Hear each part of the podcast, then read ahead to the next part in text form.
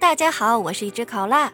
上集我们讲到，炭治郎背着被恶鬼上身的妹妹滚下山坡之后，虽然拥有主角光环没嘎了，可但是啊，但可是九九八十一难，危机怎能解除？就在炭治郎还懵登之时，发狂的豆子嗷的一下就扑了过来，那一口锋利的小犬牙咬向了炭治郎的脖子。说时迟，那时快，手忙脚乱之中，炭治郎用砍柴刀的木柄抵住了对方。通过气味，炭治郎了然，眼前的人已经不是曾经的豆子了。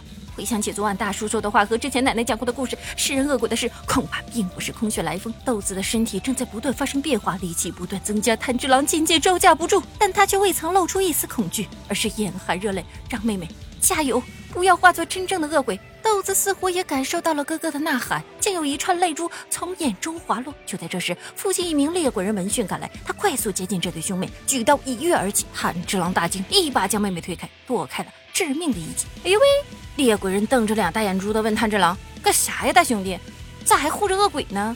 炭治郎一边压制着豆子，一边解释：“那是我的妹妹。”可猎鬼人可不管你三七二十一，只用了一招以影换影，就从炭治郎怀中掠走了豆子。猎鬼人的实力也果然不是盖的呀！他只用一只手就压制了豆子，同时冷冷地对炭治郎说道：“我的工作就是斩杀恶鬼，当然也包括砍下你妹妹的头。”原来鬼的血液渗入人的伤口，人就会转化成恶鬼，而吃人的恶鬼就是靠着这样不断来增加自己群体的数量。听到这里，炭治郎的情绪有些激动，他表示妹妹不会吃人的，并且还会认识自己，他一定会想办法让她变回人类的。猎鬼人冷冷地说道：“这个过程是不可逆的。”同时举起泛着寒光的长刀对准了豆子。眼看妹妹性命不保，炭治郎一时间，哎呀，不知道该怎么。办了，竟然跪下来恳请对方放过妹妹。不想炭治郎这个举动却给对方整急眼了，他狠狠地说道：“不要将生死大权交予别人，男儿膝下有黄金，你咋还跪下了？弱者根本没有选择的权利。”猎鬼人厉声大骂炭治郎：“家人遇害，妹妹变鬼，又被自己掠走，这些都是你弱小所致。”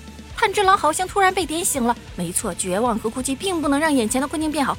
就在猎鬼人手起刀落之时，炭治郎主动出击。他先是丢出石子干扰了猎鬼人，然后在风雪的掩护下，一边迂回一边继续向猎鬼人丢石子。